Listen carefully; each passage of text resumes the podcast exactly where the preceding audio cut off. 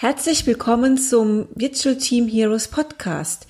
Hier gibt es Inspiration, spannende Insights und praktische Tipps, um dein virtuelles Team gezielt und erfolgreich voranzubringen. Viel Spaß!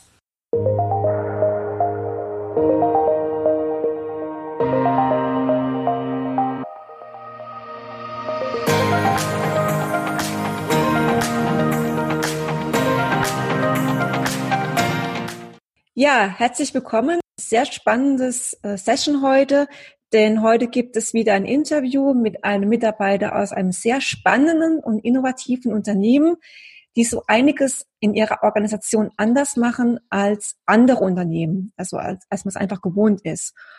Und ich freue mich dazu, Stefan Frank als Interviewpartner heute begrüßen zu dürfen. Er ist laut Titel Executive Director von Netcentric, einem Unternehmen, das sich mit Digital Customer Experience beschäftigt, also auch ein sehr wichtiges und sehr spannendes Thema.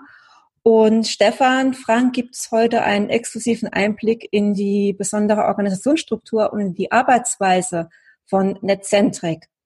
Ja, Stefan, hallo, schön, dass es heute geklappt hat. Ähm, hallo, vielen Dank für die Einladung.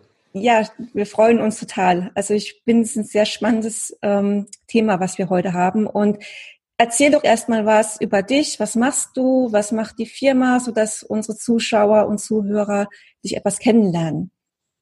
Du hast ja schon gesagt, ähm, ich bin von Netcentric, Accountants in Digital Business.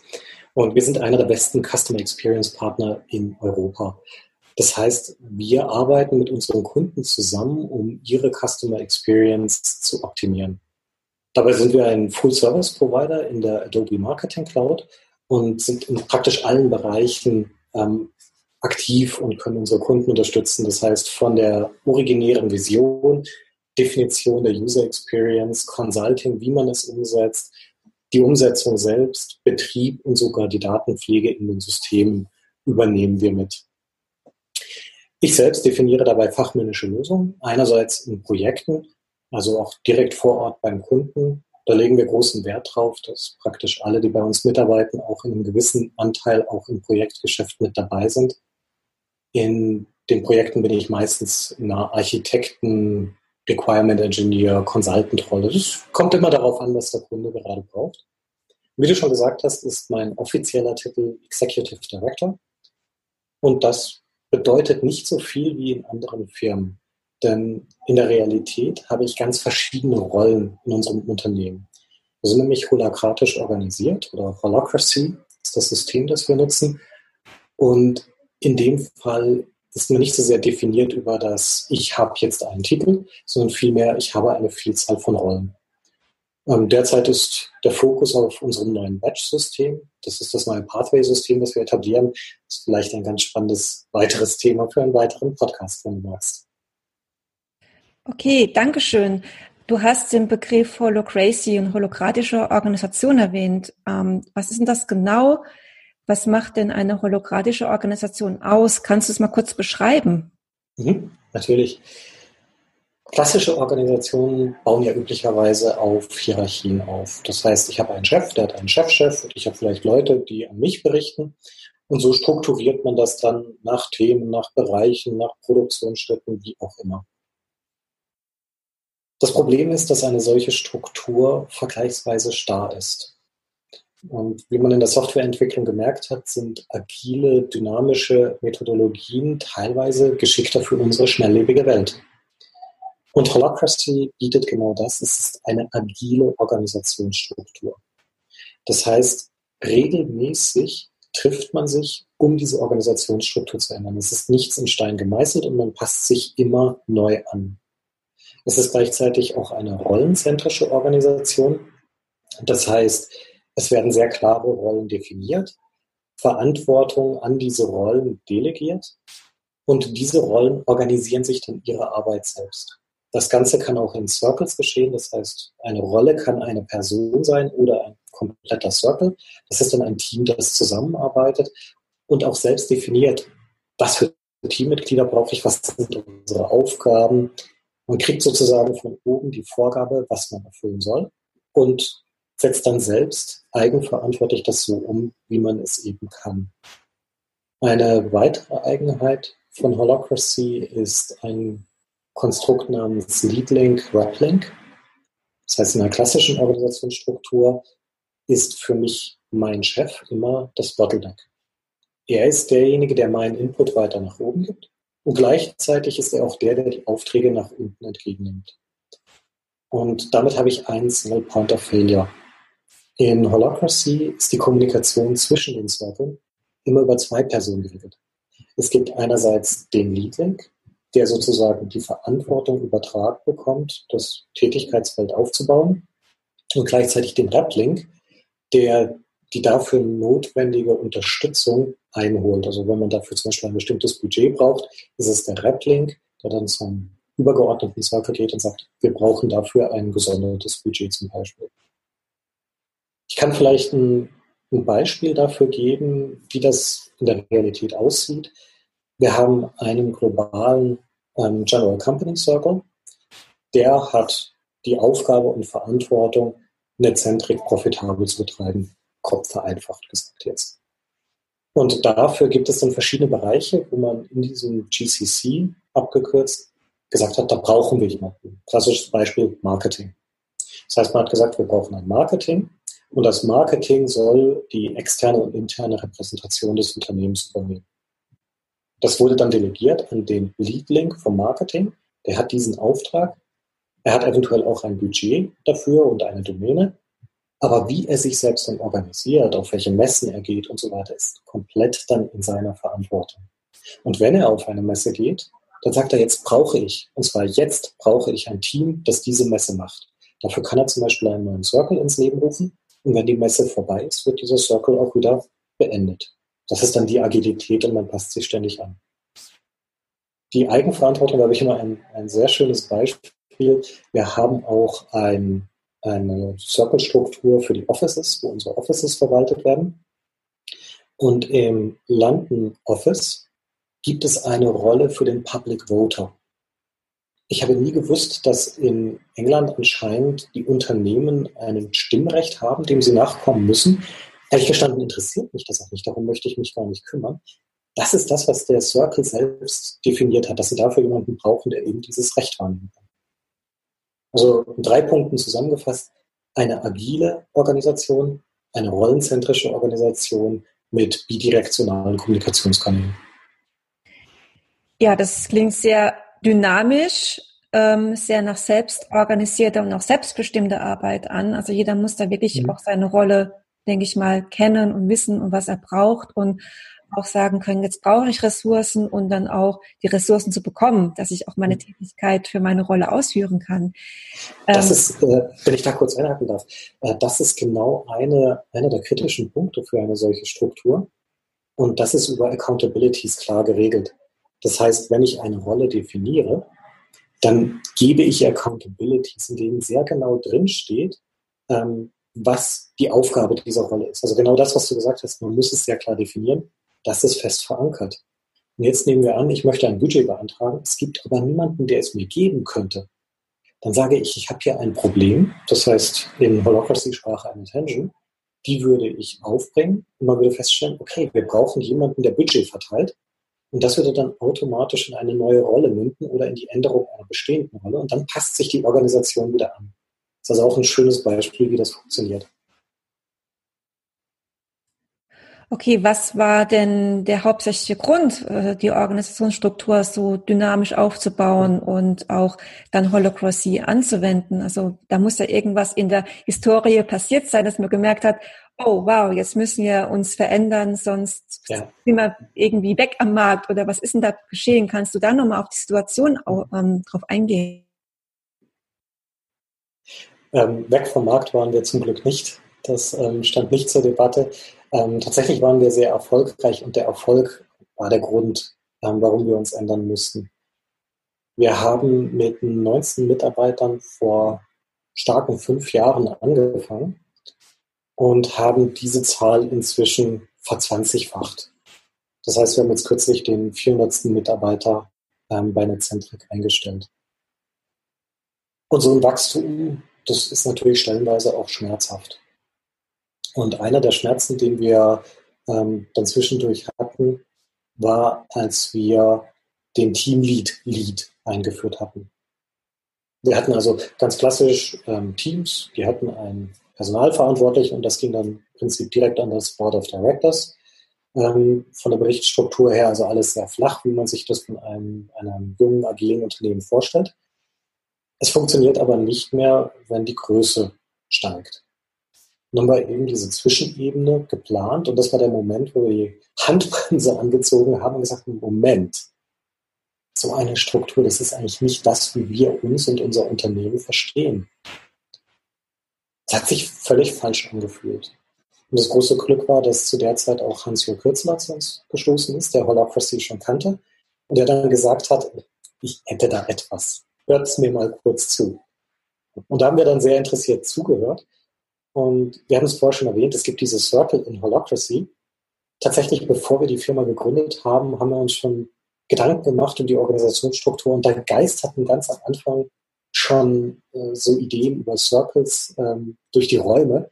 Und als dann hier ein fix fertiges Paket mit Circle kam, die zwischenzeitlich komplett vergessen worden waren, äh, da sind wir sofort darauf angesprungen, haben uns das näher angeschaut, haben auch Case Studies von anderen Unternehmen wie Zappos gelesen und haben gesagt, ja, das sieht interessant aus, das probieren wir einfach mal aus und haben es dann bei uns eingeführt. Ich finde es auch ganz klasse, was du gesagt hast, dass der Druck, das einzuführen, kein Marktdruck war oder wir müssen uns ändern, sonst ähm, äh, sind wir weg, sondern dass es aus einem sehr positiven Aspekt raus eingeführt wurde, aus dem Wachstumsaspekt raus. Weil ich möchte es nochmal betonen, weil viele ähm, Berater schleichen ja durchs Land und sagen, oh, ihr müsst, weil Risiko, ihr seid weg vom Markt und äh, schüren Angst. Und ich bin halt gegen diese Angst schüren und diesen, diese negativen Sichtweisen, was New Business und Digitalisierung angeht oder generell neue Organisationsformen. Ich gehe immer mit dem Ansatz dran, hey Mensch, damit kann man sehr erfolgreich werden und damit kann man solche Wachstumshürden auch nehmen. Also Absolut, da bin ich, da bin ich komplett bei dir. Man muss mehr auf die Stärken schauen als auf die Schwächen. Und die Stärken sind diejenigen Dinge, die einen differenzieren von allen anderen. Und wenn man immer nur versucht, seine Schwächen auszugleichen, wird man nie über ein Mittelmaß hinauskommen.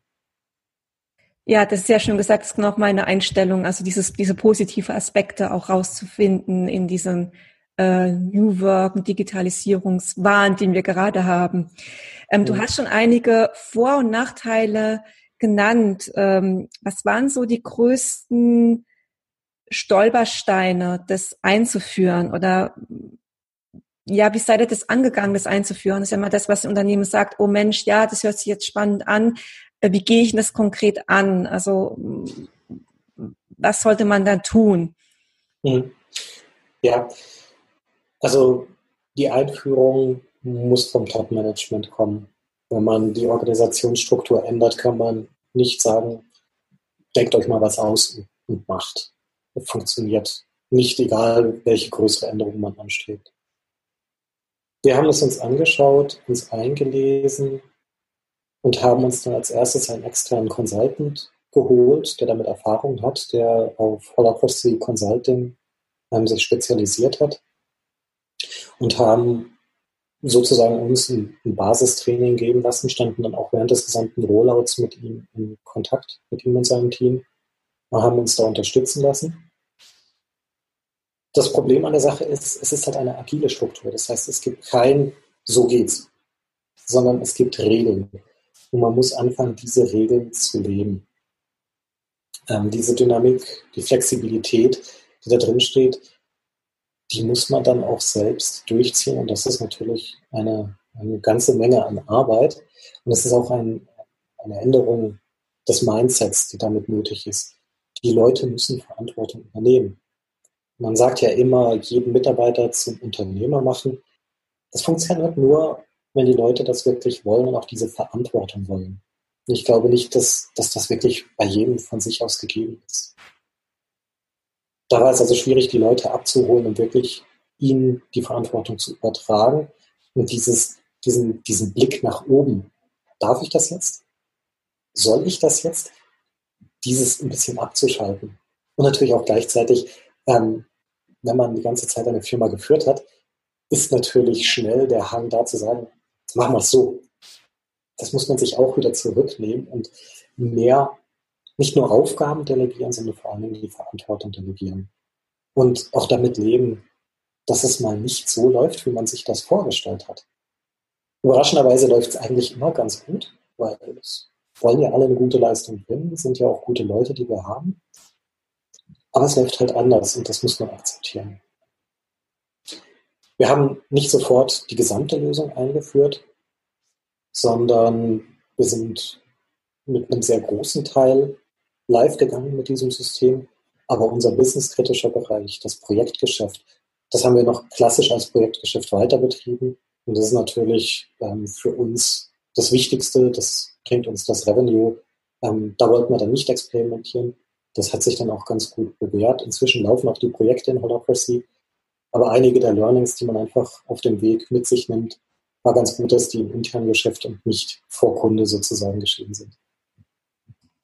Ja, das ist genau das, was auch ähm, ich immer sehe, ähm, dass die Menschen lernen, selbstbestimmt zu, und selbstverantwortlich zu arbeiten und dass es auch nicht von heute auf morgen geht. Also es geht nicht, auch wenn es Management gerne möchte, ähm, mhm. hängt es dann meistens an Mitarbeitern, weil man sagt, okay, es geht nicht von 100 Prozent autoritärer Führungsstil zu 0 Prozent autoritärer Führungsstil von heute auf morgen, sondern da muss man die Leute mitnehmen. Das ist so, bin ich ein ganz großer Stolperstein, ähm, es gibt was einige, so aus meiner Erfahrung habe. Ja, es gibt einige, die springen sofort darauf an, die äh, fangen sofort an, Verantwortung zu übernehmen, reißen Dinge. Andere sind abwarten, schauen sich an, was passiert. Und es gibt auch einige, die dann wirklich defensiv sind und sagen, nee, das, das will ich nicht. Und das muss man akzeptieren. Und die übernehmen dann halt wenige oder nur operative Rollen in diesem Modell. Ja, super. Ähm, was würdest du jetzt so als wirklich ersten konkreten Schritt empfehlen zur vernetzten Arbeitswelt? Also an von Führungskräften, von Mitarbeitern. So also wie kann man jetzt wirklich sagen, was wäre so der erste pragmatische Schritt? Also ohne dass man sich gleich einen Berater holt, was kann man denn wirklich, wenn man sagt, okay, wir fangen jetzt ein bisschen an, muss kein Holocracy sein, sondern wir gehen ein bisschen mehr Selbstverantwortung an die Mitarbeiter und selbstbestimmtes mhm. Arbeiten. Was würdest du als empfehlen, als für, äh, den Führungskräften dort als erstes zu tun, an Entscheidungen zu delegieren? Wie geht man das an? Ich glaube, als erstes muss man seinen eigenen Stil prüfen. Man muss als erstes einmal schauen, gebe ich Verantwortung wirklich ab?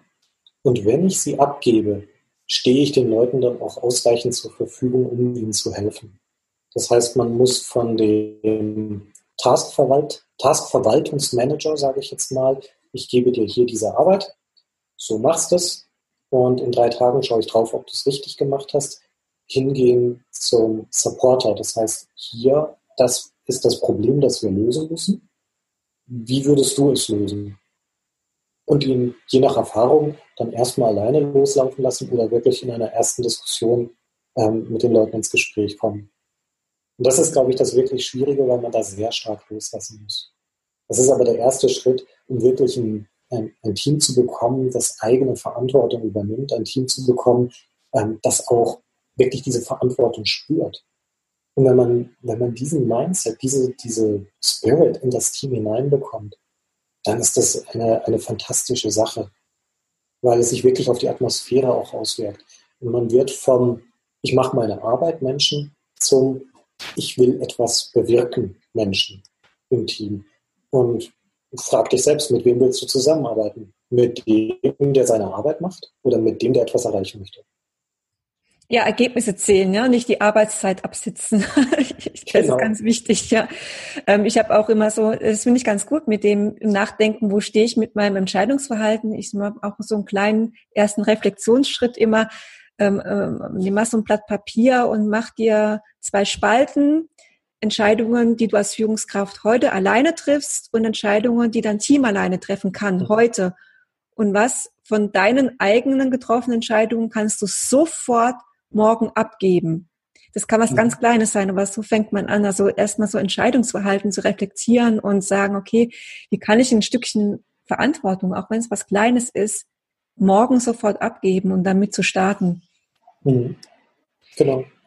Und sich dann auch parallel dazu überlegen, ähm, wie kann ich diese Person, der ich die Verantwortung gebe, unterstützen. Das ist nicht so ein, hier, mach, du hast jetzt die Verantwortung. Dann geht da, da geht der Rollladen runter. Dann ist die Panik groß, sondern hier, das ist deine Aufgabe. Du, du bist im Lied. Wie willst du es lösen? Erzähl mal. Wenn du Probleme hast, komm zu mir. Dass man einfach diesen, diesen Rückhalt den Leuten gibt, damit es nicht ein, ein Sprung ins kalte Wasser wird, sondern dass die Leute wirklich einen Coach hinter sich stehen haben und keinen Boss vor sich. Ja, super. Das waren ja jetzt ganz spannende Insights ähm, in eurer Struktur und Arbeitsweise ähm, und auch ganz konkreten Empfehlungen, ähm, wie man sowas, wenn man angehen möchte, was man da machen muss. Stefan, ich bedanke mich recht herzlich bei dir für das Interview heute. Und ja, danke auch. Und ähm, ich hoffe an unsere Zuhörer ähm, und Zuschauer, dass wir einiges mitgeben konnten und freue mich auf die nächsten Sessions in der Future Business Lounge. Bis dann. Tschüss. Tschüss.